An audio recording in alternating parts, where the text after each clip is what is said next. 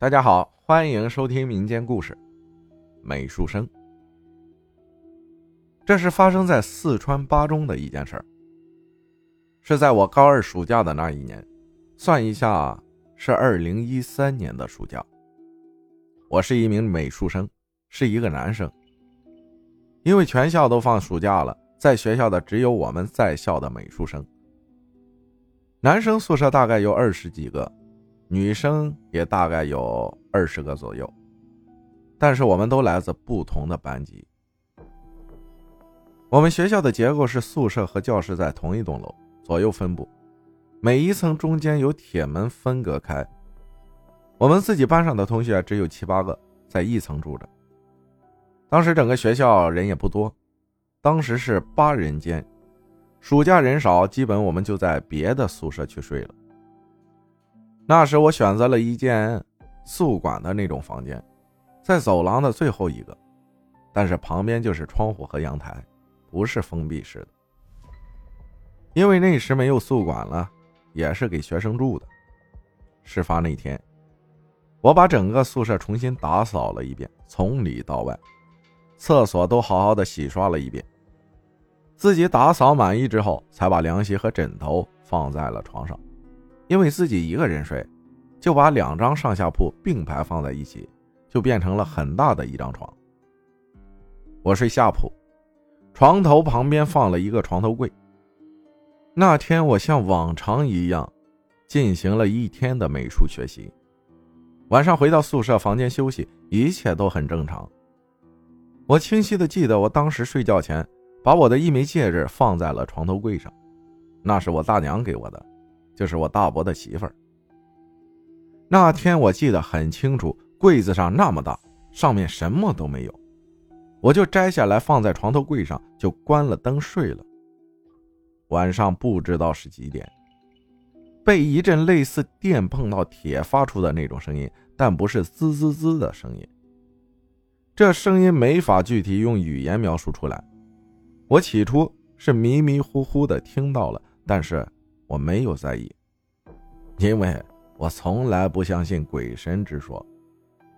我一直以为那是风吹的，因为房间的结构是一进门，脸朝正前方，左边是墙，右边是一扇窗户，窗户再往前是独卫。而那天我是开着窗户的。房间内侧门口右边墙上有一串吊着的电线，我不知道有没有电。当时以为是风吹的电线碰到了门，因为门是铁皮包裹的那种，没在意，就接着睡。过了一会儿，声音变得清晰了起来，估计是我被吵醒了，所以觉得声音很清晰。我躺在床上，听着声音，仔细想着，并没有往鬼神方面想，然后起来。那时我也没开灯。我不知道我为什么不开灯，只记得当时想的就是不要开灯。我就将墙上吊着的电线，用电线上的透明胶小心的拿着贴在远离门的地方，因为我一直以为是电打门的声音。弄完之后就继续睡觉，果然声音没有了。我就继续准备睡觉，但是安静了没几分钟，那声音。又开始了。这时候我依然没有多想，以为是老鼠在咬什么东西发出的声音，是从门的方向传来的。因为我躺的地方离门只有一点五米的距离，声音很明显，所以方向也辨别的很清楚。那时的我并没有起身，因为我很困很困，想睡觉就没管它。后面实在忍不了了，就拿起地上的拖鞋，使劲的往门上砸去。顺便还骂了一句：“我去你妈的！”心想着老鼠就被吓跑了，就直接躺下睡了。但是过了一会儿，睡得迷迷糊糊的时候，声音又开始了。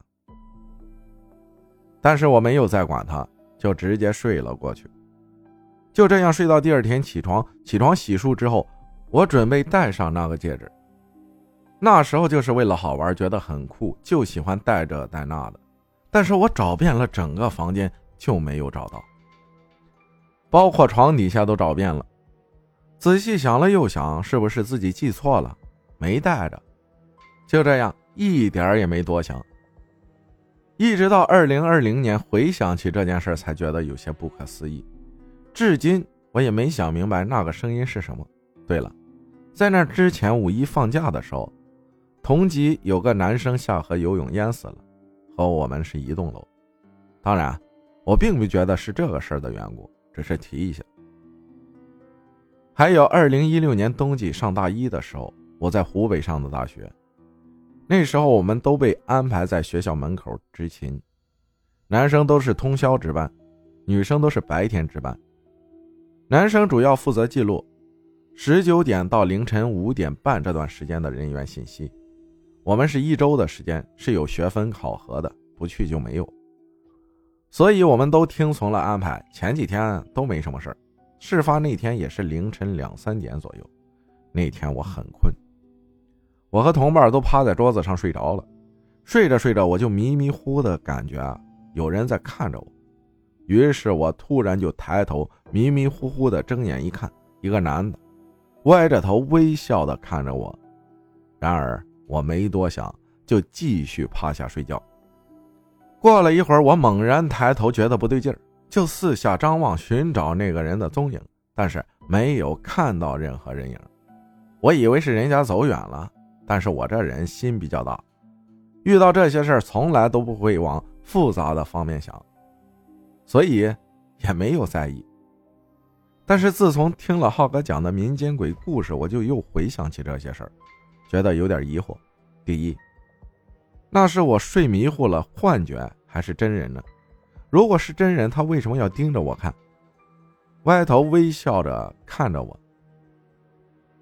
正常情况下。不应该都是直接离去吗？我想不明白。